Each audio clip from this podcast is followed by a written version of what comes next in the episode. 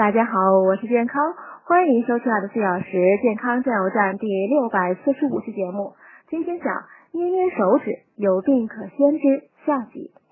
中指上面有一个中冲穴，位于包围心脏的心包经上。因炎热以致心脏受不了时呢，这里会感到疼痛。食指上呢有与大肠相关的商阳穴，如果你便秘，压这个手指又非常疼，大肠呢可能有问题。拇指中的少商经穴与肺呢息息相关。如果肺有疾患，压这个部位时会疼得跳起来。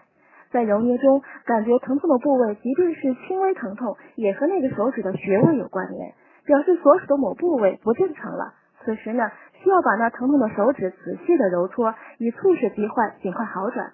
不仅是两手如此，也要以相应药理每天揉捏一番双脚，要养成揉揉手、捏捏脚的好习惯。久而久之呢，可促进血液循环，使内脏，尤其是心脏更健康。